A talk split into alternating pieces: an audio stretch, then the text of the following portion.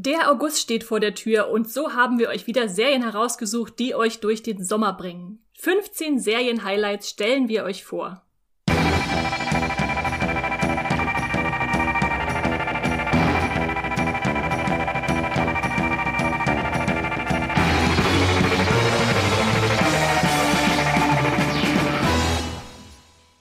Hallo und herzlich willkommen hier zum Moviepilot Podcast Streamgestöber, wo wir euch alles Mögliche erzählen über den Streaming-Bereich, was da so vor allem bei Serien los ist, egal welchen Streaming-Dienst ihr besitzt. Wir haben ihn garantiert im Gepäck dabei und damit ich hier nicht alleine sitze als Esther Stroh, eure äh, Serienführerin, habe ich mir noch einen weiteren Serienlotsen dazugeholt, nämlich den lieben Serienexperten Max Wieseler. Hallo Max. Uhu, hallo. Ja, jetzt äh, Schauen wir uns heute mal den August an. Das sind jetzt nicht so viele wie die letzten Monate. Diesmal sind es nur 15 Highlights und nicht 20. Immer noch genug für die ganzen Merklisten. Wer hat schon die Zeit, das alles zu gucken? Äh, also ist der August so ein bisschen die Ruhe vor dem Sturm, bevor es dann, glaube ich, im September äh, richtig eskaliert, wenn dann in den USA auch die Herbstseason losgeht und alle Serien mit neuen Staffeln starten dann müssten wir sie vielleicht aufstocken von 20 auf 25. Also wir variieren das einfach jedes Mal so ein bisschen, je nachdem, was uns ja erwähnenswert erscheint und was wir euch nicht vorenthalten wollen.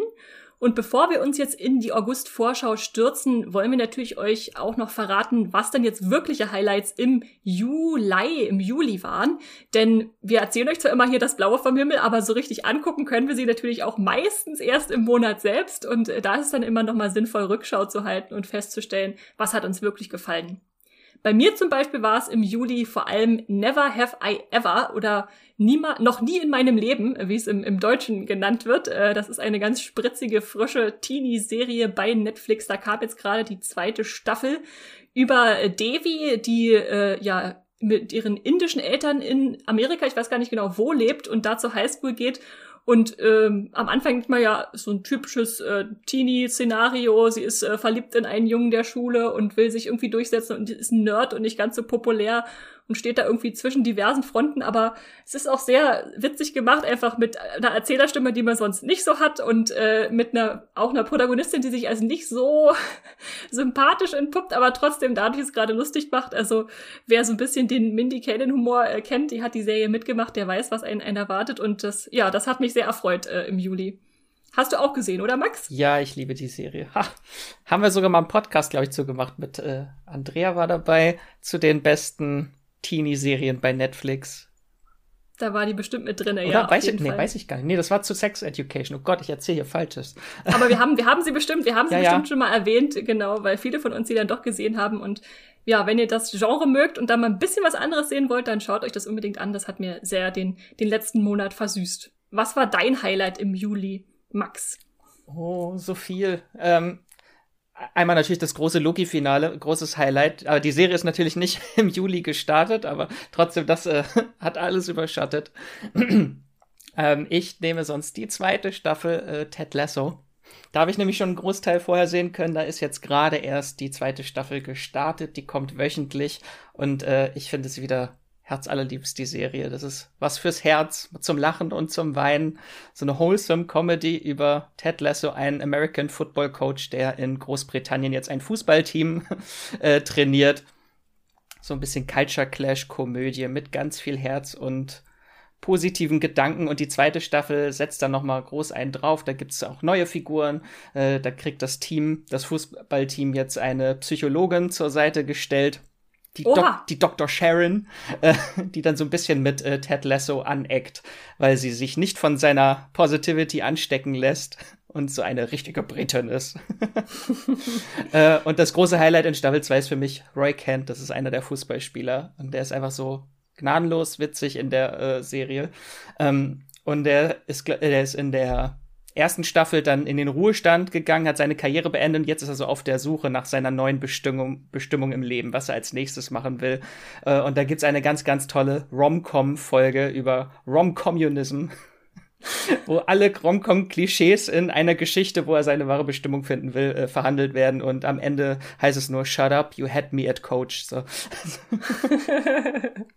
das klingt auf jeden Fall wunderbar. Da freue ich mich auch schon sehr drauf. Aber wie die meisten, glaube ich, von uns können wir nur zwei Episoden äh, Ted Lasso im Juli sehen und wir, der Großteil wird dann im August und September wahrscheinlich auf uns zukommen, weil das ja wöchentlich ausgestrahlt wird bei äh, Apple TV Plus. Genau, es geht noch bis in den Herbst rein. Also haben wir noch ganz, ganz viele tolle Ted Lasso-Momente in diesem Jahr. Genau, da können wir uns einfach darauf freuen, dass sich das ein bisschen hinzieht und wir das völlig auskosten können. Sehen wir es doch mal positiv. Genau. Und dann haben wir tatsächlich äh, vor einer Weile von einer Hörerin eine Zuschrift bekommen, die meinte, Mensch, ihr könnt doch auch mal ein paar abseitige Sa ihre Sachen erwähnen. Äh, klar hypen wir immer die Sachen, die uns richtig gut gefallen haben, aber was ist denn mit den eher ungewöhnlicheren Sachen? Und deshalb dachte ich, ich bringe heute einfach mal die Frage ein, Max, was ist denn das ungewöhnlichste Serienerlebnis, was du im Juli hattest? Das ungewöhnlichste. Ich habe es im letzten, äh, in der Juli-Vorschau auch schon kurz vorgestellt, da durfte ich aber noch nicht drüber reden, worum es geht. Es ist Schmigadun, auch eine Apple TV Plus Serie. Da habe ich jetzt beide Apple TV Plus Serien für heute hier schon abgefrischt. ähm, es ist eine Musical-Parodie und sie ist äh, grandios. Äh, ich habe, glaube ich, die erste Folge jetzt auch schon dreimal geguckt und jedes Mal ein großes Grinsen auf dem Gesicht. Äh, dafür lohnt es sich schon, dass diese gute Laune-Serie ist.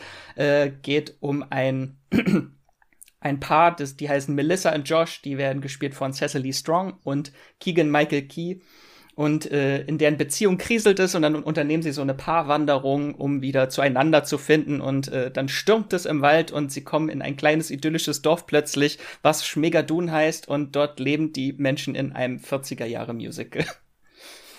Und es wird sehr viel gesungen, es ist äh, herrlich äh, schräg. Ähm, vor allem Musical-Fans haben da viel Spaß, glaube ich, dran, weil es sehr viele Easter Eggs und Verweise gibt auf viele klassische Musicals aus den 40ern bis 60er Jahren.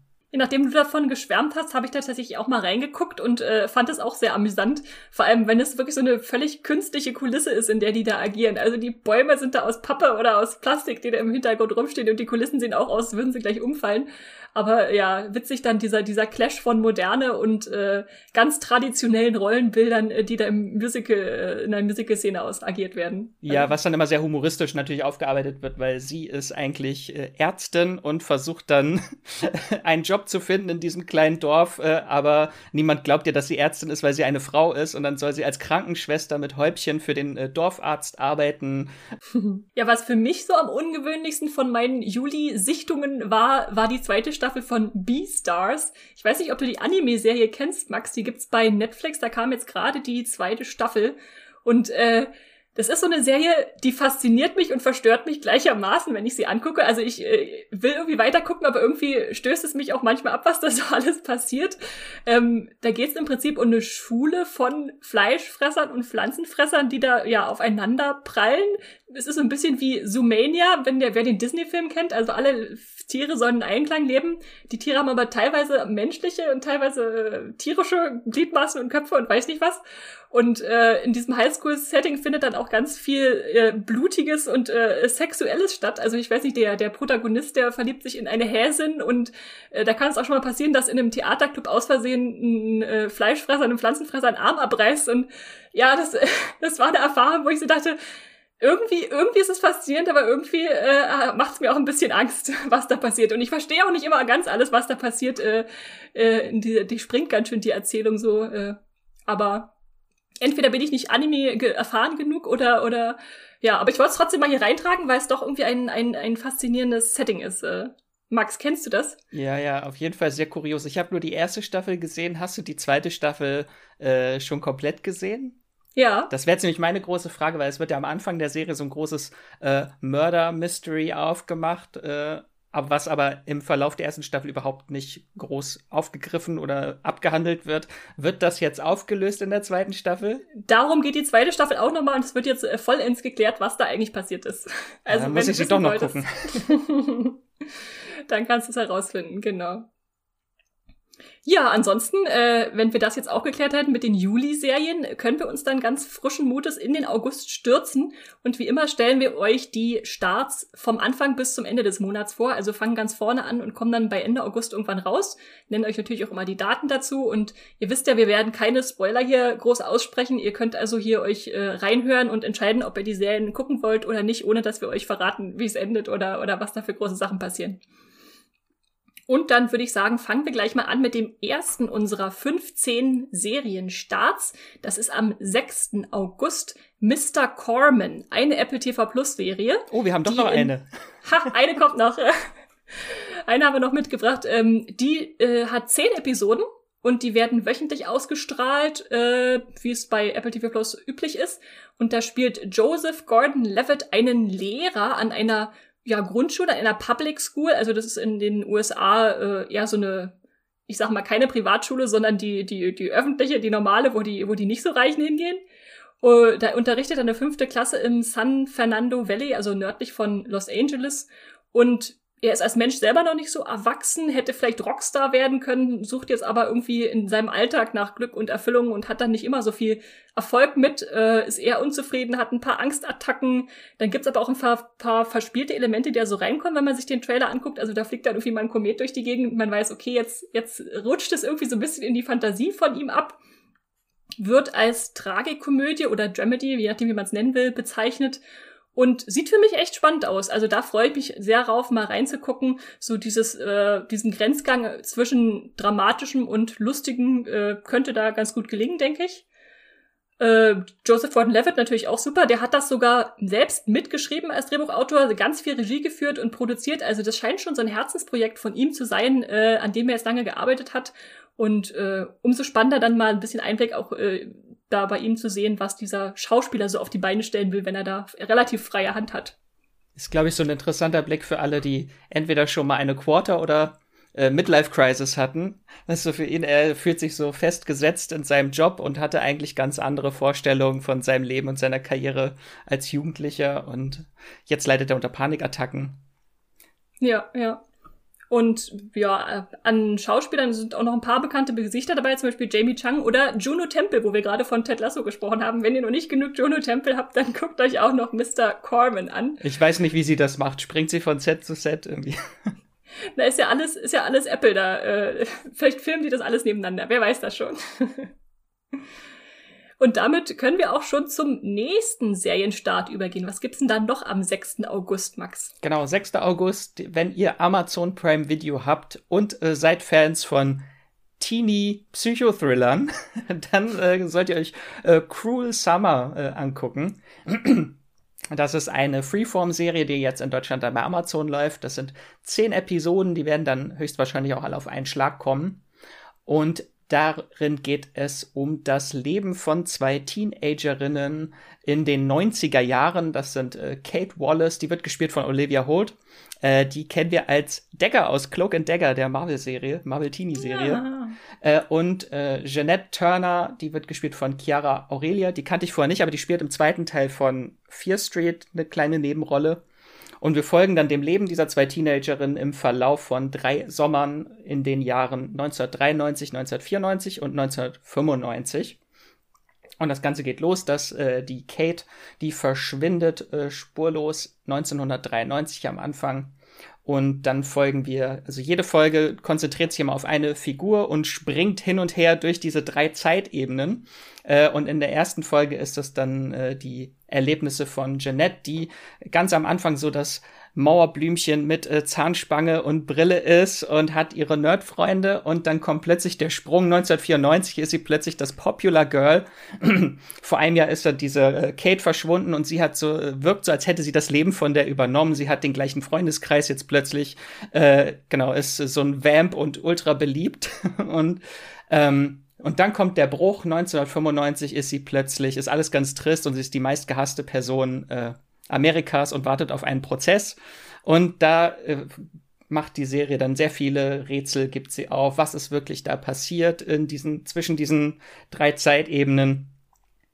Ähm, Es gibt sehr viele Twists, ganz tolle 90s-Vibes mit, äh, es gibt Videotheken, ha, endlich mal wieder Videotheken sehen. und ganz viele 90er-Musik. Genau, jede Folge, es spielt, glaube ich, immer so an einem Tag in diesen drei Zeitebenen und es springt manchmal innerhalb von Szenen äh, ständig hin und her zwischen 93, 94, 95. Aber trotzdem wissen wir immer genau, wo wir und wann wir sind. Also das ist äh, sehr gut inszeniert. Und die Serie ist äh, highly bingeable, nenne ich sie jetzt mal. Sehr snackable. Ich habe drei Folgen am Stück geguckt und es nicht gemerkt. Oh. Oh, da war es auf einmal schon die Zeit vorbei. Das klingt auf jeden Fall sehr spannend, ja. Ich habe mir den Trailer angeguckt und dachte, ja, da haben wir jetzt alle 90er Jahre Frisuren äh, gut abgedeckt mit, weil sie natürlich auch immer ihr Aussehen verändern, wie du schon erzählt hast. Aber wenn du sagst, die lassen sich gut auseinanderhalten, wie ist das gelöst? Also einfach durch die unterschiedlichen äh, Aufmachungen der Darsteller oder äh, durch eine Color Grading oder? Genau, das ist so alles vermischt durch verschiedene Outfits und Color Grading. Da äh, nimmt die Serie einen schon sehr an der Hand und vor allem bei der Hauptfigur von Jeanette merkt man das, weil sie dann 1993 lockiges Haar und eine Zahnspange hat und dann plötzlich hat sie glattes Haar und äh, kurze Tops an. Äh, 1994 und 1995 hat sie kurze Haare und alles ist trist und grau und es gibt keine Farben mehr. Oh. Aber das klingt äh, nach einer Serie nach meinem Geschmack, weil ich dann auch gerne rätsle, was ist dazwischen passiert, dass so, so viel sich verändert hat, wer ist da verschwunden und wie ist jemand verschwunden. Ich bin sehr gespannt und ich habe zumindest schon bei IMDb in den äh, Kommentaren gelesen, dass auch alle Fragen beantwortet werden am Schluss und es soll sehr niederschmetternd sein. Oh Gott, ich muss mich auf was gefasst machen wahrscheinlich. Okay, okay. Cruel Summer ist das also und es kommt am 6. August zu Amazon, alles klar was dann äh, die Woche drauf, am 11. August, zu Disney Plus kommt, ist, äh, wie sollte es anders sein, eine Marvel-Serie. Denn ich glaube, wir erleben jetzt bald keine Monate mehr ohne Marvel-Serie. Wir haben sie schon mehrfach euch vorgestellt, aber jetzt einfach auch nochmal kurz äh, der Vollständigkeit halber. Natürlich ist sie hier drin. Das ist What If, die animierte Serie mit äh, 10 Episoden, a so 30 Minuten pro Folge, schätzen wir. Und da werden Wendepunkte in der MCU-Geschichte aufgegriffen und verändert. Also es wird gefragt, was wäre passiert, wenn zum Beispiel, wenn in der ersten Episode ähm, Peggy Carter das Schild übernommen hätte und zum Supersoldaten geworden wäre und dann nicht Captain America, sondern Captain Carter draus geworden wäre. Oder was wäre passiert, wenn ähm, nach dem Guardians of the Galaxy Ausgangspunkt nicht äh, ähm, äh, als Star-Lord ja, genau, danke. Nicht Peter Quill, mit, nicht Peter Quill mitgenommen worden wäre, sondern T'Challa und der dann da zum Star-Lord aufgestiegen wäre. Also ein sehr verspieltes Format, was bestimmt sehr lustig ist und gleichzeitig natürlich jetzt besonders interessant, nachdem wir Loki gesehen wo haben, wo das Multiversum ja groß aufgestoßen wurde vor unseren Augen und äh, das jetzt nicht mal mehr nur ein Gedankenspiel ist, wie man vielleicht ganz am Anfang noch dachte, als die Serie angekündigt wurde, sondern schon irgendwie ich sag mal, Kanon sein könnte, weil es ja irgendwie eine, Art, eine andere Art von Realität, die vielleicht woanders stattfindet, abbilden wird und auch ganz klar Teil von Phase 4 des MCU ist. Ein bisschen durchs Programm geführt werden wir, glaube ich, auch. Zumindest Jeffrey Wright, der soll das machen als The Watcher, der vielleicht auch so ein bisschen außerhalb der Zeit steht, das müssen wir feststellen.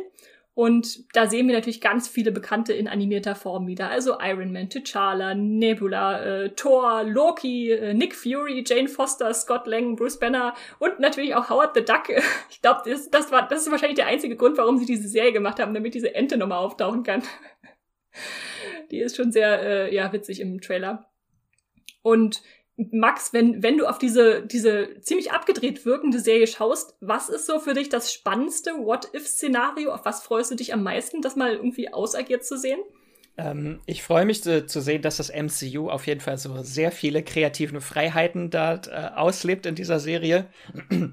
Ich weiß, dass sie so verschiedene Genres auch in den einzelnen Folgen, so soll man so eine Krimi-Folge geben und also, dass sie so verschiedene Genres austesten und ich bin sehr gespannt, ob das jetzt wirklich, was noch nicht so ganz klar ist, ob das wirklich eine Anthologie ist, so einzelne abgeschlossene Geschichten oder ob das irgendwie zum Ende hin alles zusammengeführt wird. Mhm, mhm. Ja, stimmt, das wissen wir auch noch nicht, da sind wir sehr gespannt.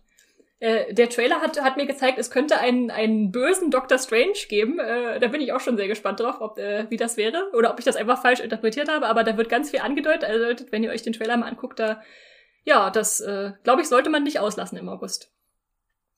Was kommt denn sonst noch dann in, der, in derselben Woche, Max? Genau, da kommt am Freitag bei Amazon Prime Video die zweite Staffel von Modern Love. Äh, wenn euch What If zu aufregend ist, hier haben wir ganz viel äh, Liebe. äh, das genau, da kommt jetzt die zweite Staffel. Die erste Staffel gab es äh, im Oktober 2019. Also falls ihr schon vergessen habt, dass diese Serie existierte, weil es schon so lange her ist. Jetzt kommt die zweite Staffel äh, mit acht, neun Folgen. Die werden dann auf einmal da sein. Und das Ganze basiert auf einer wöchentlichen Kolumne aus, den, aus der New York Times und ist eine Anthologieserie und äh, jede Folge widmet sich so kleinen Liebesgeschichten, so Mini-Romcoms in 30 Minuten. Die basieren alle immer auf äh, realen Essays also echte Geschichten aus äh, Liebe in New York, unterschiedlichste Formen der Liebe. Äh, und die Serie überzeugt halt vor allem durch einen großen Cast von bekannten Darstellern und Darstellerinnen. In der ersten Staffel waren das äh, zum Beispiel Anne Hathaway, Tina Fey, Dev Patel, Christian Milioti.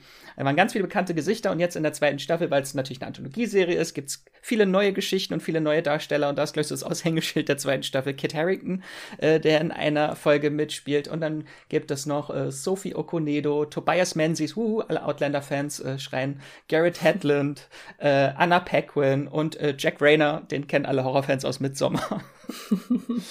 bin ich schon sehr gespannt.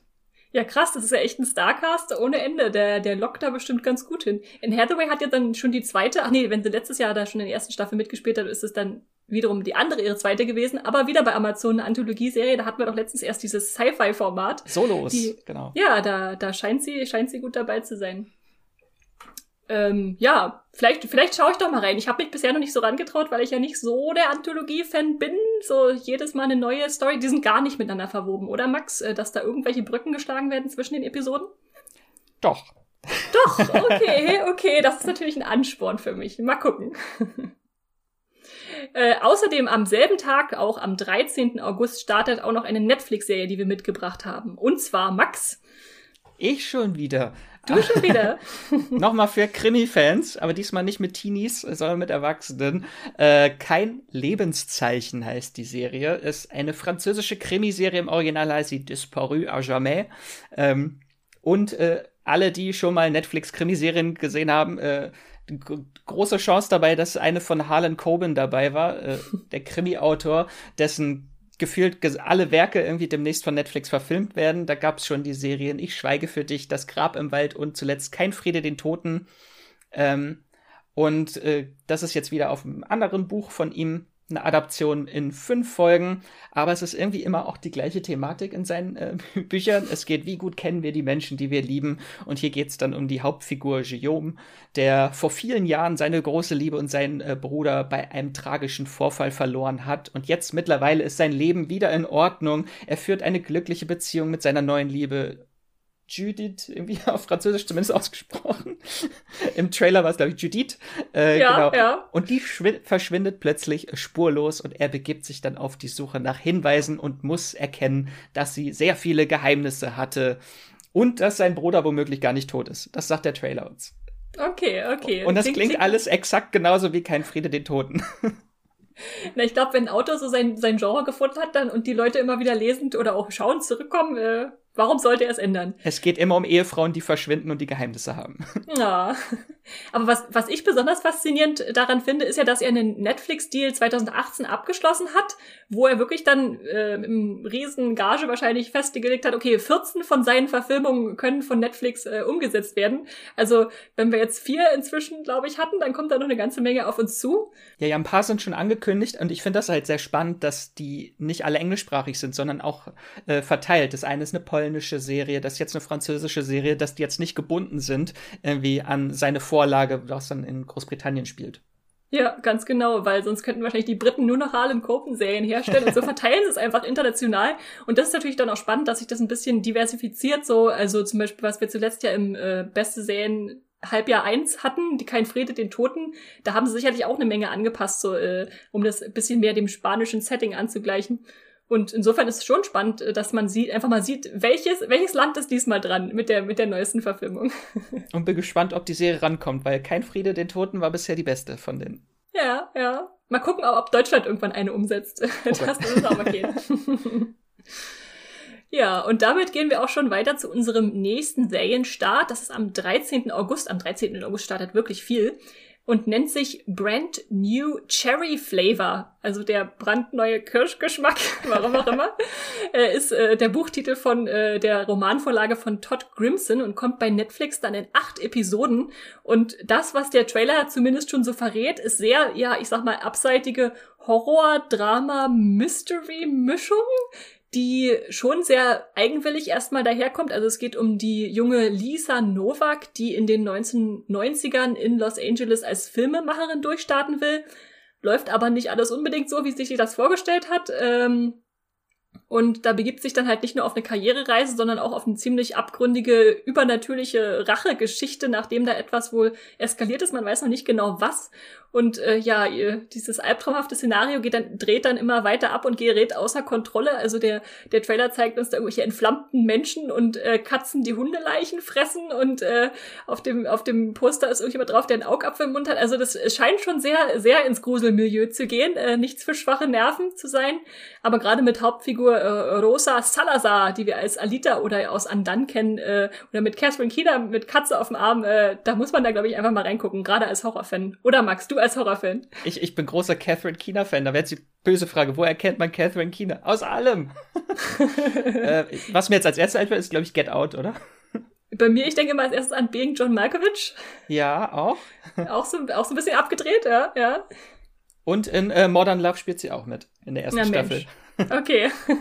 Also ihr habt sie garantiert schon gesehen. Wenn euch der Name nicht sagt, ihr googelt sie mal, dann, dann werdet ihr feststellen, ach, die ist das. Die euch in den Sunken Place führt, wenn sie mit der Teetasse klimpert. und damit gehen wir weiter zum 15. August und da haben wir jetzt mal eine Stars Play Serie dabei. Das heißt, die wird wahrscheinlich bei Amazon starten und sie wird wahrscheinlich wieder nur wochenweise ausgestrahlt, weil das bei den Stars Play Serien meistens so ist, oder Max? Genau, Stars Play ist ein eigenständiger Streaming-Dienst, den man auch bei Amazon als äh, Amazon Prime als Channel buchen kann.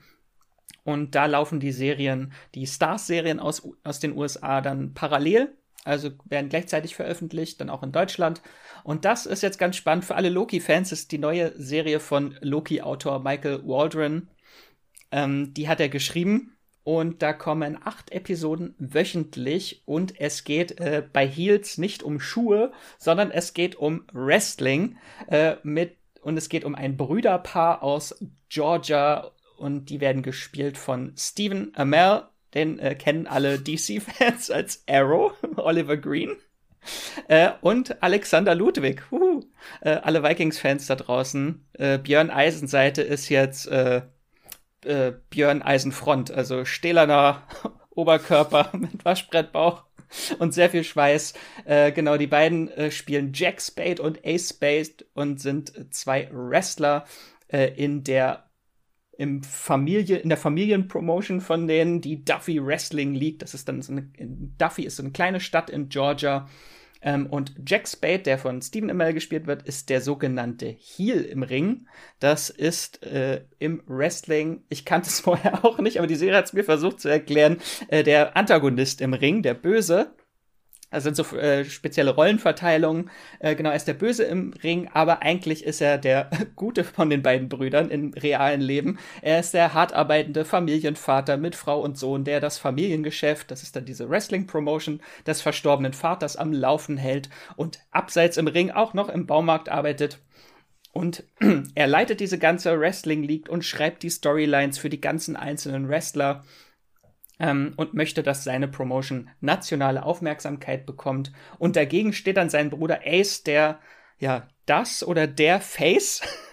das, ist, das ist dann der Protagonist, der Gute im Ring. Äh, er ist der Held des Rings, äh, aber privat eigentlich eine sehr gescheiterte Existenz, ist arbeitslos, hat Alkoholprobleme, ist krass äh, überheblich und impulsiv. Und nach einem brutalen Streit im Ring äh, kommt es dann, äh, verliert Ace den Respekt des Publikums äh, und seine Chance auf eine äh, nationale Karriere scheint verloren.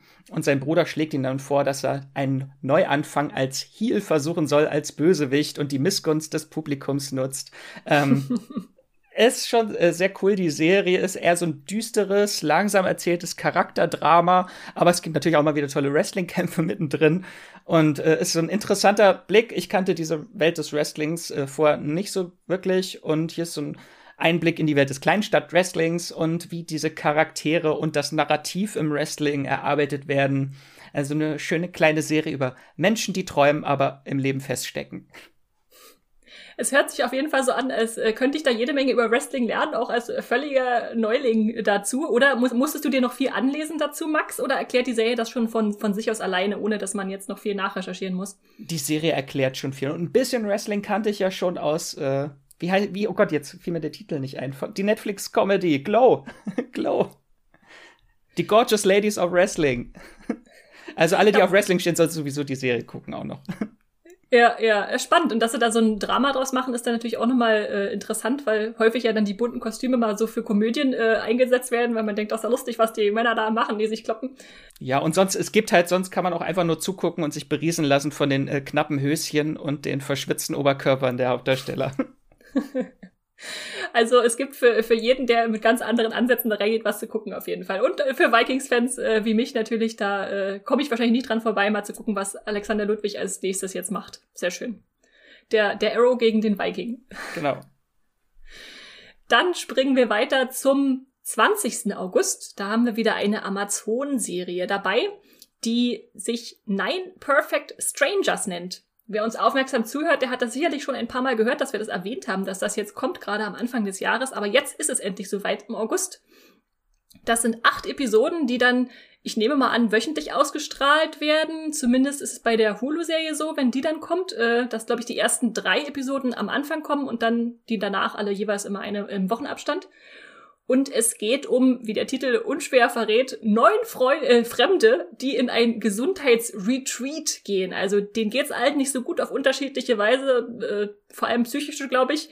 Und da sollen sie sich jetzt von Nicole Kidman heilen lassen, die da als Guru, wenn man so will, äh, sie eingeladen hat, für zehn Tage ihr Leben zu verändern. Und äh, diese Fremden, ja, die haben alle ihre Geheimnisse und Probleme. Ähm, es kommt aber, ja, schnell heraus, dass äh, die nicht umsonst ausgewählt wurden. Da die scheinen irgendwie alle dann doch in der Verbindung zu stehen, dass sie irgendwie so ausgewählt wurden, dass sie sich ergänzen mit ihren Dämonen, wie der Trailer das nennt, also mit ihren Wehwehchen, die dann vielleicht die Wehwehchen des anderen irgendwie irgendwie heilen können. Und so wie der Eindruck bisher ist, balanciert diese Serie auf der Schneide von Thriller und Drama, was ich ganz spannend finde, weil man nicht weiß, soll es jetzt wirklich irgendwie am Ende so gut für die ausgehen, dass die da alle irgendwie geheilt rausgehen oder steckt da noch ein tieferes Mysterium dahinter? Also teilweise, was der Trailer so für Bilder zeigt, äh, ist, sieht es schon recht kultisch aus, dass da die sich alle in irgendwelche selbstgeschaufelten Gräber legen müssen und um ihre um ihre Traumata zu überwinden.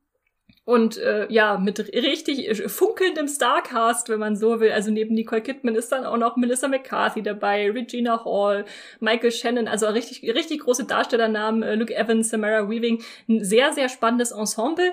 Und für mich fast noch spannender ist dann der Mann, der dahinter steht, nämlich David E. Kelly, der bisher so Qualitätsserien wie Big Little Lies gemacht hat, The Undoing, auch alles mit Nicole Kidman komischerweise. Der scheint da ein Fable zu haben. Aber früher auch sowas wie Ellie McBeal oder jetzt gerade Big Sky.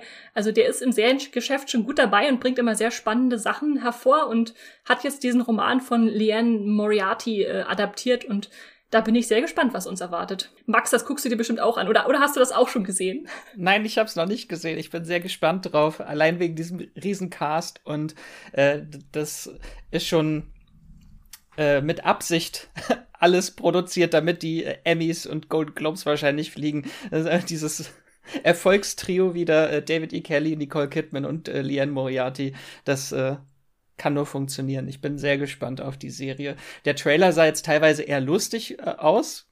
Wie sieht, äh, bin ich gespannt, wie sie das hinkriegen mit Drama, Thriller und Comedy, wenn Leute sich selbst ihre Gräber schaufeln müssen. Mhm, mhm. Würdest du dich bei Nicole Kidman in Behandlung begeben? Unbedingt, vor allem wenn sie so einen tollen Akzent hatte. ich habe den auch auf Deutsch gesehen, den äh, Trailer, da kommt er sehr zur Geltung, ihr, äh, ihr Dialekt, äh, ihr Akzent, den sie in der Serie spricht weil sie spielt ja die Mascha Dmitritschenko. Also ein russischer oder, oder osteuropäischer Akzent ist das genau. dann demnach? Genau. Okay, okay. Ansonsten kommt ebenfalls am 20. August, da reichen sich ja Netflix und äh, Amazon immer die Klinke in die Hand, bei Netflix die Serie Die Professorin oder im Englischen The Chair.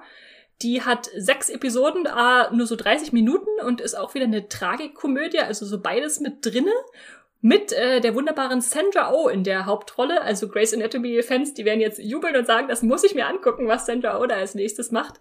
Und sie spielt äh, eine Doktorin, die Dr. Äh, Yi-Yun Kim, die als erste nicht weiße Frau einen Lehrstuhl einer sehr renommierten Universität führen soll, wo sie ja die Leiterin der Englischabteilung wird und dann auch schon ziemlich großes Mitspracherecht hat. Sie hat aber selbst ein recht chaotisches Leben und versucht dann da irgendwie den Ansprüchen und Erwartungen der äh, anderen Professoren und der, ihrer, ihrer Mitarbeiter gerecht zu werden, hat dann noch ein paar Affären und Probleme mit äh, Kollegen die ja ein schlechtes Licht auf sie werfen könnte, aber man merkt dann auch so ein bisschen, sie hat da auch eine gewisse Schadensbegrenzung zu betreiben, weil es anscheinend irgendwie einen Skandal gab äh, und im Trailer sagt sie diesen netten Satz, ich habe das Gefühl, mir hat jemand eine tickende Zeitbombe überreicht, um sicherzugehen, dass eine Frau sie hält, wenn sie explodiert. Also sie wird da anscheinend mit ziemlichen Problemen konfrontiert und muss die irgendwie lösen. Und das klingt nach einem sehr spannenden Format mit auch tollen Darstellern. Da neben ihr sind dann noch äh, Jay Duplass, David Morris, Bob Balaban dabei. Und äh, witzig finde ich auch, dass die Serie von äh, zwei Frauen und vor allem einer äh, kreiert wurde als, als Serienschöpfer, nämlich Annie Wyman und Amanda Pete, wo ich ganz überrascht war und dachte, oh, Amanda Pete macht Serien, die kennt man doch als Schauspielerin, so als Star der 2000er aus Identity 2012, Spurwechsel und sowas alles. Und da dachte ich, Mensch, das ist ja mal spannend, was, was die jetzt da aus dem Boden stampft, was da dazu kommt. Und äh, Max, du weißt bestimmt auch, wer dann zusätzlich noch als, als äh, Produzent im Hintergrund dabei ist, oder? Ja, als aus, ausführende Produzenten sind noch die beiden äh, Game of Thrones Showrunner dabei. Ich weiß jetzt nicht, ob das jetzt noch so Begeisterungsstürme auslöst nach dem, nach dem Game of Thrones Finale, nachdem sie, glaube ich, viele Punkte bei, verspielt haben bei einigen Fans. Äh, aber hier ist natürlich, das hat eigentlich auch, könnte nicht weiter entfernt sein von Game of Thrones. Spielt in der Realität, es spielt an einer Uni, aber es kommt auch ein Stuhl vor. Das ist, glaube ich, das Einzige, was es verbindet. Stimmt, so habe ich da noch gar nicht drüber nachgedacht, die, die Stuhlparallele. Aber ja, auf jeden Fall interessant, äh, wo sie jetzt ihren Namen so mit äh, raufdrücken und was da ob da irgendwas wiedererkennbar ist oder nicht, aber werde ich mir auf jeden Fall angucken, mit, mit Sandra Oh auf jeden Fall. Und wenn es nur sechs Folgen a 30 Minuten sind, dann sind das ja nur drei Stunden umgerechnet. Das guckt man mal schnell weg an einem Abend, würde ich behaupten. Und ich habe es vorhin leider vergessen, äh, alle Grey's Anatomy-Fans sollten dann auch Cool Summer mal reingucken. Da spielt nämlich äh, Sarah Drew mit. Äh, April aus Grey's Anatomy. Da ist April also gelandet nach ihrem Abgang. Interessant, interessant. Ja. Und dann können wir auch schon zur nächsten Serie gehen, von der wir im Moment nur hoffen, dass sie kommt. Also das ist noch die größte, das größte Fragezeichen im August, Max, denn... Ja, reinste Spekulation. Äh, zumindest in den USA startet am 22. August bei AMC die äh, finale Staffel von The Walking Dead. Das sind die ersten acht Folgen von insgesamt 24. Die werden in drei Teilen ausgestrahlt. Äh, die letzten zwei Teile sind dann, kommen erst nächstes Jahr. Und alle Walking Dead Fans wissen, es kommt eigentlich immer einen Tag später in Deutschland äh, beim Fox Channel und kann man auch bei Sky Ticket streamen. Äh, dieses Jahr nicht mehr, denn der Fox Channel wird zum Ende September dicht gemacht. Ähm, wird in ganz vielen Ländern wurde der jetzt eingestellt und es geht alles so an Disney rüber. Die haben ja Fox mal sehr prominent gekauft und kreien sich jetzt alle Serien und machen alle Sender dicht. Äh, ist jetzt die große Frage, ob die Serie bei Disney Plus dann in Deutschland startet. Da gibt's leider bis jetzt, äh, wo wir die, den Podcast aufnehmen, noch keine offizielle Info zu. Äh, aber wenn man zumindest einmal über den Teich, äh, über den Kanal rüber guckt nach Großbritannien, äh, dort äh, ist schon bekannt, da ist schon eine Kampagne gestartet, dass The Walking Dead dort bei Disney Plus im Bereich von Star ein Tag nach der US-Ausstrahlung läuft. Jetzt äh, müssen wir die Daumen drücken, dass es in Deutschland vielleicht auch soweit ist wir hoffen es einfach mal, beziehungsweise wir wollen natürlich dann nicht ewig warten und hier rumsitzen und auf alle anderen Länder horchen, die es schon äh, gucken können und wir noch nicht. Aber ja, wir drücken die Daumen, dass das im August auf jeden Fall kommt. Äh, witzigerweise, wo wir gerade vom Fox Channel gesprochen haben, äh, gibt es da noch eine andere Serie, die bei uns schon im Fox Channel gelaufen ist, also in diesem Zusatzbuchungs-Sky-Variante, wenn man so will, und die jetzt aber wirklich zu Disney Plus kommt. Das wissen wir mit Sicherheit. Äh, und zwar rede ich von Devs was am 25. August, ich glaube, in voller Länge in, in Gänze mit allen acht Episoden kommt. Ähm, und deshalb erwähnen wir das einfach nochmal, weil wir glauben, dass noch nicht, noch nicht genug Leute es gesehen haben. Es ist nämlich eine, ja, Thriller, Science Fiction würde ich es gar nicht, nicht unbedingt nennen, aber es ist eine Mystery-Serie. Es geht um eine Computerentwicklerin, die versucht, nach dem Verschwinden ihres Freundes eine, ja, geheime Abteilung in ihrer Firma zu infiltrieren oder irgendwie da reinzukommen, weil sie glaubt, dass die da was wissen von. Das sind die Devs. Ich glaube, das leitet sich ab von Development äh, Team, dieses Wort, also D-E-V-S. Wenn das V denn ein V ist. Ja, pst, pst, Max, pst.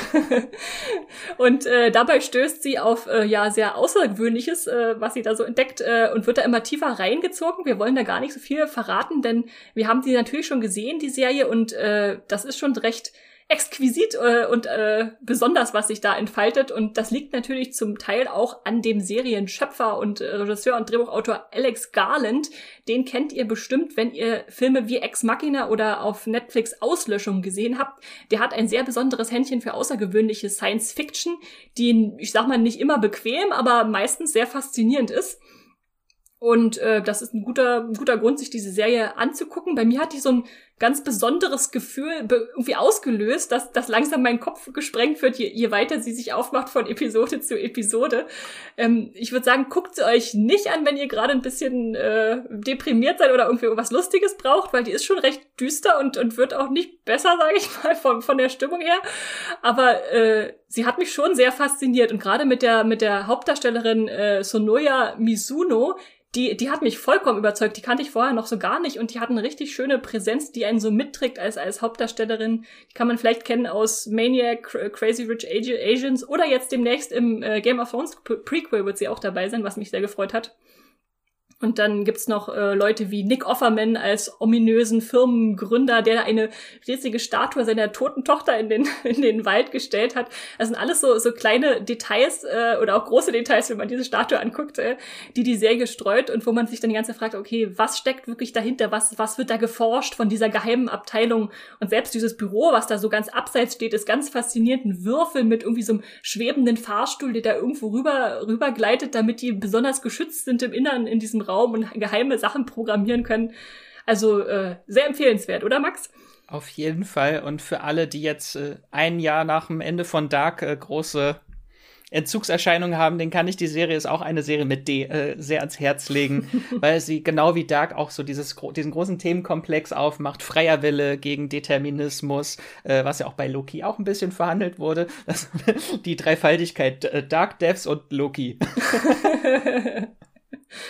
ja, wenn ihr so Sachen mögt, äh, wo so ein bisschen in die Zeit eingegriffen wird und äh, ja, euch da ein bisschen reindecken wollt in kompliziertere Konzepte, dann schaut euch das unbedingt an. Devs kommt am 25. August zu Disney Plus in voller Länge mit acht Episoden. Ebenfalls acht Episoden hat unser nächster Tipp, der auch am 25. August aber zu Netflix kommt und der sich Clickbait nennt. Das ist eine australisch-US-amerikanische Miniserie, also begrenzt auf die acht Episoden, aus der sie dann besteht. Und Max, es ist sehr interessant, ich habe sehr unterschiedliche Inhaltsangaben gefunden, weil offiziell heißt es zu der Serie, das ist eine Story-Sammlung, die sich irgendwie der Zeit äh, widmet, wo im Social-Media-Zeitalter irgendwie unkontrollierte Impulse schlimme Schäden ausrichten können. da klang es dann eher so nach einer, nach einer Verhandlung von virtuellem und echten Leben an unterschiedlichen Beispielen von Menschen. Aber der Teaser, der jetzt vor kurzem kam, dieser kleine Mini-Video-Trailer, der hat dann doch recht konkret äh, eine Handlung vorgegeben und gesagt, hier, das ist dieser eine Mann, den lernen wir kennen, Nick Brewer. Und der wird anscheinend entführt und hält dann so ein Pappschild in die Kamera, wo drauf steht, ich misshandle Frauen und äh, wenn dieses Video fünf Millionen Leute erreicht, äh, dann äh, sterbe ich. Also das ist dann das Verhältnis von Klicks und äh, Neugier versus äh, äh, versuche ich diesen Menschen zu retten, der da in Gefahr ist. Und da müssen sich dann wahrscheinlich die Leute, die dann rum sind, äh, mit auseinandersetzen. Und ich kann mir noch nicht so richtig vorstellen, was dann wirklich am Ende bei rauskommt, wenn wir so unterschiedliche Perspektiven wahrscheinlich haben, ob das dann einfach alles so zu einer Geschichte verwoben wird oder doch eher alleinstehend ist, aber es ist doch faszinierend genug, dass wir es hier mal mit reintragen wollten. Äh, Clickbait mit äh, zum Beispiel Adrian Grenier, den wir aus Entourage kennen, oder der wunderbaren Zoe Kazan, dem Indie-Star aus Ruby Sparks oder äh, The Big Sick. Weißt du da schon mehr drüber, Max, über Clickbait? Ich habe mich das auch gefragt, ob das jetzt so eine Anthologieserie sein könnte oder ob das einfach nur dieser eine Fall ist von dem Mann, der entführt wird und äh, das Ganze aus verschiedenen Perspektiven beleuchtet. Es soll anscheinend auch darum gehen, dass seine Familie jetzt äh, sich auf die Suche nach ihm begibt und dann halt herausfindet, dass er zwei Leben führte und zwar ein virtuelles und ein eins in der realen Welt und dass sein das Ganze nicht übereinstimmt. Äh, ja. Mhm. Bin ich aber auf jeden Fall gespannt, weil die Ausgangssituation klingt eigentlich schon wie so ein Horror-Thriller. Ja. gab es, glaube ich, auch schon mal einen Film mit Diane Lane, Untraceable, wo es auch da um sowas ging. Wenn äh, genug Menschen ein Video äh, angucken, dann sterben Menschen. Ja, es wird ja, wird ja häufiger verhandelt, was eigentlich ist mit dieser digitalen Gesellschaft, wo keiner wirklich belangt werden kann für die Klicks, selbst wenn es irgendwie auf ein Thema ist, wo es vielleicht schädlich ist. Ähm, und das wird jetzt hier nochmal in, in neuer Form aufgerollt. Ähm, sollten wir wahrscheinlich raufklicken äh, bei Netflix auf dieses Clickbait und sehen, was passiert. Und am 25. August, am 25. August startet wieder viel. Max, was kommt da noch? Was haben wir noch mitgebracht? Also das Wochenende nach dem 25. August, da, da solltet ihr euch jetzt schon mal nichts vornehmen. Es sind so sehr viele Serien, die es dort gibt. Äh, da startet auf Netflix ein norwegisches Netflix Original, das heißt Postmortem in Skarnes stirbt niemand. Klingt jetzt erstmal recht comedy-mäßig, soll aber eher so auch in die Fantasy, Thriller, Horror-Richtung gehen. Bin ich sehr gespannt. Es geht um eine Frau, die stirbt. Äh, aber sie bleibt nicht lange tot, denn kurze Zeit später erwacht sie auf einem Sektionstisch und ein unstillbarer Hunger hat sie wieder erweckt. Ähm, da wissen wir noch nicht, äh, was genau dieser Hunger ist. Ist, er das, ist es Hunger nach Blut oder nach Menschenfleisch? Äh, ist noch nicht so ganz klar. Äh, aber das Ganze kommt ihrem Bruder, der heißt Odd, ODD, auch ein sehr schöner Name. das kommt ihm sehr gelegen, weil er leitet das äh, Familienunternehmen, das ist nämlich ein Bestattungsinstitut in der Kleinstadt Skarnes, aber äh, das Familienunternehmen, das strauchelt so ein bisschen, weil wie der Titel der Serie schon sagt, in Skarnus stirbt niemand. Niemand scheint dort zu sterben und die haben einfach nichts zu tun, bis äh, seine Schwester, die jetzt wieder erwacht ist, einen Hunger nach Menschen hat und äh, das vielleicht äh, nutzt, um den Familienbetrieb wieder ein bisschen in Schwung zu bringen. Ja, klingt jetzt doch sehr lustig eigentlich, ja. wenn ich so drüber nachdenke. Ja, wenn, wenn man es beschreibt, klingt's lustig. Als ich die Beschreibung gelesen hatte, dachte ich auch so, ist es so ein bisschen eine Mischung aus äh, Santa Clarita Diet und äh, Pushing Daisies, so Tote kehren zurück mit, mit unstillbarem Hunger. Aber wenn Sie sagen, es ist eher dramatisch oder eher gruselig, dann würde ich da jetzt auch nicht äh, Nein sagen zu, äh, wenn das mal ein bisschen anders äh, daherkommt. Kann ja, kann sich ja auch kombinieren. Bin ich auf jeden Fall sehr gespannt auf die Serie. Allein weil es eine norwegische Serie ist, äh, wie der Stil da so ein bisschen der skandinavische Stil, äh, Stil mit äh, einfließt. Äh, und es gibt noch keinen Trailer, deswegen ist, bin ich jetzt noch mehr gehypt, weil es einfach noch nichts zu sehen gibt. Also, wenn ihr Max hypen wollt, dann gebt ihm einfach eine Serie, die noch keinen Trailer hatte dann äh, will er da mehr erfahren und äh, wir wollen es natürlich auch und sind sehr gespannt, was Norwegen uns da anbringt aus den nördlichen Landen. Genau, gib mir Serien mit Menschen, die Hunger haben. Ah, ja. Ich weiß nicht, ob am 27. August jemand Hunger hat in der Serie danach, die dann zu Amazon kommt. Äh, auf jeden Fall ist sie sehr ausfallend im Titel. Sie nennt, nennt sich nämlich äh, Kevin Ken F Sternchen Sternchen K himself. Ähm, und es ist eigentlich eine AMC-Serie, also vom, vom Walking Dead-Sender mit acht Episoden, die dann aber bei Amazon äh, kommt mit ihren 45-Minuten-Episoden. Und ich habe mal versucht, das aufeinander aufzuschlüsseln, was da eigentlich passiert. Ich bin mir noch nicht ganz sicher, ob ich es verstanden habe, aber eine äh, Sitcom-Ehefrau führt da ein äh, zweigeteiltes Leben. Einerseits ist sie so die perfekte Gattin in, in so einer Sitcom-Kulisse und erfüllt ihrem Mann äh, Kevin alle Wünsche und ist hübsch und zuvorkommt und äh, lacht immer über alle Witze, selbst wenn sie selbst äh, die, äh, die Pointe des Witzes ist. Und die erwacht dann aber anscheinend dann doch irgendwie aus diesem Zustand, wenn sie nicht mit ihrem Mann zusammen ist und hat dann einen recht harschen Alltag in der Realität und beginnt sich dann, würde ich sagen, gegen diese Ungerechtigkeiten auch so ein Stück weit zu wehren oder irgendwie diesen Radius ihren Ehemannes, ihres Ehemannes zu verlassen. Und die Hauptfigur wird gespielt für alle Schitt's Creek-Fan äh, von Alexis Rose, also die, die Frau, die Alexis Rose in Schitt's Creek spielt, nämlich Annie Murphy. Und äh, das hört sich auf jeden Fall nach einem spannenden Konzept erstmal an. Klingt so ein bisschen wie WandaVision, nur ohne Superhelden.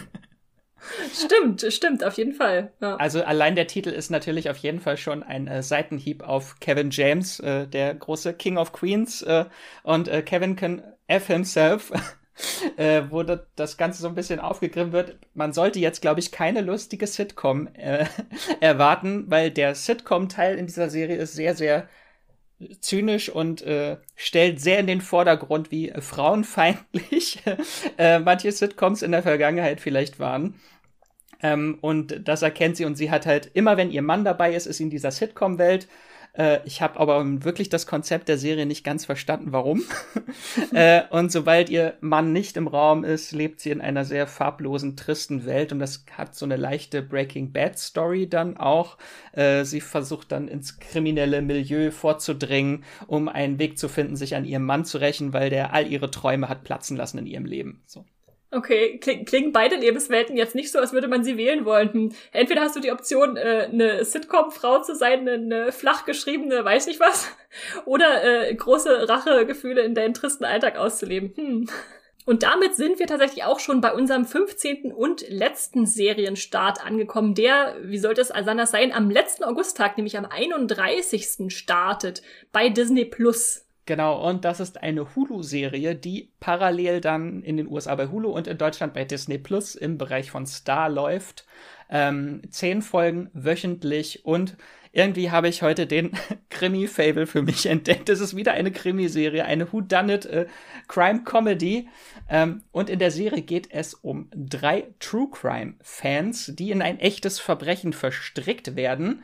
Das Ganze aber schon äh, mit einer humoristischen Note. Da haben wir nämlich drei Hauptdarsteller. Zum einen Steve Martin, Martin Short und Selena Gomez. Und äh, die drei sind äh, Menschen, die in einem großen Apartmentkomplex in der Upper West Side in New York äh, leben und dort geschieht ein Mord und so finden diese drei True Crime Fans äh, Fans dann zusammen und wollen auf eigene Faust äh, ihr ganzes Wissen, was sie aus Krimis haben, äh, nutzen äh, um diesen Fall aufzuklären und begleiten das natürlich auch äh, in Form eines Podcasts, den sie aufnehmen.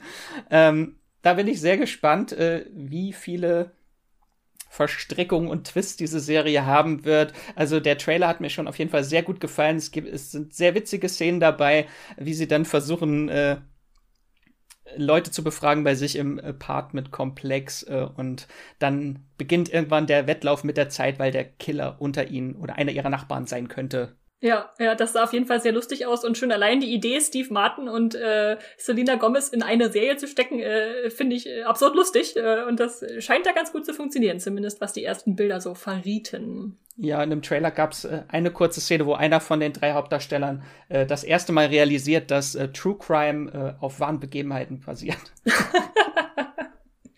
schön, sehr schön. ja, und damit sind wir durch mit dem August, oder Max? Haben wir irgendwas vergessen? Sollten wir noch was erwähnen? Jetzt sind wir schon durch. Oh Gott, ja, kurz, kurzer August. äh, aber ich äh, bin auf jeden Fall auf sehr viele der Serien gespannt. Ich habe sie fast alle auf meiner Watchlist. Also äh, es darf gerne sehr heiß draußen sein, damit ich mich nicht nach draußen wagen muss und drin Serien gucken kann. Ab wie viel Grad bleibst du drin und guckst Serien, Max? Ab 27 Grad, behaupte ich jetzt einfach. Okay, okay. Na schauen wir mal, wie das Wetter sich entwickelt. Ich würde ja behaupten, du, du bleibst auch drin, wenn es für 26 Grad sind und du noch was nachholen musst. Bestimmt, bestimmt. Ich gucke doch alles immer sehr gerne. Ja, ja. Dann bin ich gespannt, was von diesen Serien oder vielleicht noch von ganz anderen, die äh, noch dazukommen und die wir jetzt noch gar nicht dabei hatten, äh, sich dann nächsten Monat als beste Serien im August herauskristallisiert. Wir werden euch auf jeden Fall unterrichten, äh, dann im September-Vorschau-Podcast, äh, der garantiert auch kommt. Dann würde ich sagen, äh, erstmal geht ein ganz großes Dankeschön an euch da draußen, liebe Zuhörerinnen und Zuhörer. Ohne, diesmal sage ich es aber richtig, ohne euch wäre Streamgestöber nicht möglich. Ich habe schon mal gesagt, ohne Streamgestöber seid ihr nicht möglich. Ne? Genau, und Esther, wir kriegen immer auch super liebes Feedback von unseren Fans per Mail. Da ist doch bestimmt etwas Neues eingetrudelt bei uns. Auf jeden Fall. Wir haben wieder Post bekommen und wir haben auch wieder ein bisschen kritische Post bekommen, was wir uns natürlich auch äh, auf die Fahne schreiben, uns da zu verbessern. Und zwar hat Christina uns da geschrieben, Hallo an euer Team. Ich höre euch wirklich sehr gern, weil ihr ganz liebe seid. Aber immer wieder denke ich mir, da fehlen ein paar so wichtige Serien der Serienwelt, die bei euch gar nicht zur Sprache kommen. Und dann schreibt Christina uns, dass da äh, ja durchaus auch mal durch ein paar weniger gut verdauliche Sachen dabei sein dürften. Sie nennt da zum Beispiel The Underground Railroad oder äh, Be Foreigners und The Nevers, die natürlich das Spektrum ein bisschen erweitern würden. Und äh, ja, sagt uns äh, mit, mit, freundlichem, mit freundlicher Kritik, äh, wir könnten da ruhig auch noch ein bisschen tiefer in, in die vielleicht etwas äh, sperrigeren Sachen eintauchen. Ähm, fragt uns zum Beispiel, wo ist äh, We Are Who We Are in eurem Ranking? Äh, die Form dieser Serie ist so neu und artsy, sollte ebenfalls nicht untergehen oder ebenso wenig äh, The Good Lord Bird, wenn auch nicht meine Lieblingsserie, so doch ästhetisch und erzählerisch so frisch und herausragend aus der Serienwelt. Aspekte und Sichtweisen dieser Art solltet ihr in ein umfassenderes Bild noch dazu nehmen. Und äh, da danken wir natürlich dann auch für deine Einsichten und für die Serien, die du für besonders empfehlenswert hältst und die sicherlich auch empfehlenswert sind. Äh, wir wissen natürlich, wir, wir haben auch nur zwei Augen und 24 Stunden, um, um alles zu gucken äh, und freuen uns natürlich über die Empfehlung, die ihr hier nochmal reintragt. Manches wie zum Beispiel äh, The Underground Railroad haben wir auch schon häufig erwähnt. Aber nichtsdestotrotz versuchen wir natürlich unser, unser Spektrum immer mehr zu erweitern und äh, hoffen, das wird sich in Zukunft auch noch facettenreicher gestalten. Aber letztendlich schreibt Christine auch, äh, hey, meckern auf hohem Niveau, ihr seid toll, Grüße aus Wien. Und äh, insofern, äh, ja, danke für deine Worte, Christina, dass du die da auch dich getraut hast zu äußern. Und äh, ja, wir freuen uns genau über Feedback, wo, wo ihr denkt, wir können noch mal ansetzen auch. Außerdem haben wir noch eine Mail bekommen äh, von Lisa, die uns auch schon mal geschrieben hat vor ein paar Monaten, als sie ihre Augen-OP hatte. Und wir sind jetzt froh, dass du sie anscheinend überstanden hast, Lisa, und äh, jetzt wieder äh, fleißig Serien gucken kannst. Äh, Lisa hat uns nämlich ihre Top-Liste geschickt, nachdem wir unsere Top 10 äh, uns alles vorgestellt hatten zum ersten Halbjahr. Und Lisa schreibt, liebes Streamgestöber-Team, danke, danke, danke für euren tollen Podcast. Ihr habt euch im Februar, ich habe euch im Februar entdeckt und seither fast alle Folgen nachgehört. Großes Kompliment für die tollen Themen und spannenden Diskussionen, die auch mal einen Blick hinter die Kulissen ermöglichen. Gerade Years and Years, Dark, Shits Creek und The Owl House hätte ich wahrscheinlich nie angefangen, wenn ihr nicht so davon geschwärmt hättet. Dabei sind das absolut sehenswerte Highlights, die ich auch gerade all meinen Freunden weiterempfehle. Macht unbedingt weiter so, freue mich schon sehr auf weitere Folgen. Liebe Grüße, Lisa. Da freuen wir uns natürlich sehr, Lisa, über diese Worte und dass du auch deinen Freunden die ganzen Serien weiterempfiehlst. Äh, das äh, super, wenn sich das rumspricht äh, und du das auch weiter verbreitest. Vielen Dank für die Worte. Vielen, vielen lieben Dank. Genau, und äh, ja, schreibt uns einfach gerne Mails äh, mit Feedback, Wünschen, Kritik. Wir freuen uns immer von euch zu hören. Ähm, ihr seht, wir rufen sonst einfach so in den Wald hinein, aber es kommt, wenn nicht zurückkommt, ist das dann doch etwas traurig. Deswegen wir freuen wir uns immer, wenn ihr uns schreibt und uns Feedback gibt. Äh, da könnt ihr uns eine Mail schreiben an podcast@moviepilot.de und wenn ihr jetzt unseren Podcast vielleicht das erste Mal hört, äh, abonniert unseren Podcast. Den könnt ihr bei all euren äh, Podcast-Apps wie Spotify, Apple Podcast, Podcast Addict und so weiter und so weiter abonnieren und die Glocke oder folgen, was auch immer da steht, anklicken. Dann kriegt ihr immer eine Benachrichtigung, wenn eine neue Folge äh, vom Streamgestöber erscheint. Und wenn ihr uns ganz lieb habt, schreibt ihr uns natürlich gerne, gerne bitte eine kleine Bewertung oder Kritik, ein Kommentar äh, bei iTunes oder Podcast Addict. Das hilft uns immer sehr, äh, die Bewertung vor allem im Ranking oben zu bleiben bei iTunes, damit uns auch mehr Menschen finden und hören können. Da sind wir auf euch angewiesen, an eure Fanliebe an uns. genau, oder folgt uns auf Twitter, da könnt ihr uns auch kontaktieren. Da findet ihr uns unter streamgestöber mit OE aber. Und Esther, wo können dich unsere Fans denn äh, lesen und mehr von dir erfahren?